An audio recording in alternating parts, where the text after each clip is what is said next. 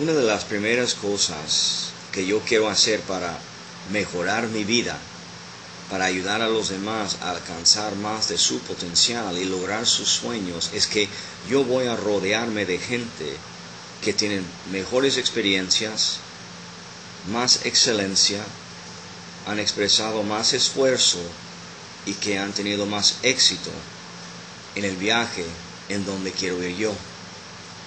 Tenemos que entender como líderes que todos vamos a pensar, pero no todos van a invertir sus vidas en pensar mejor. Cuando realmente comprendemos el valor del pensar, eso es cuando vamos a empezar a invertir el tiempo necesario para mejorar la calidad de pensamientos que tenemos. La pregunta de hoy como líder es, ¿cómo estoy mejorando lo que estoy pensando?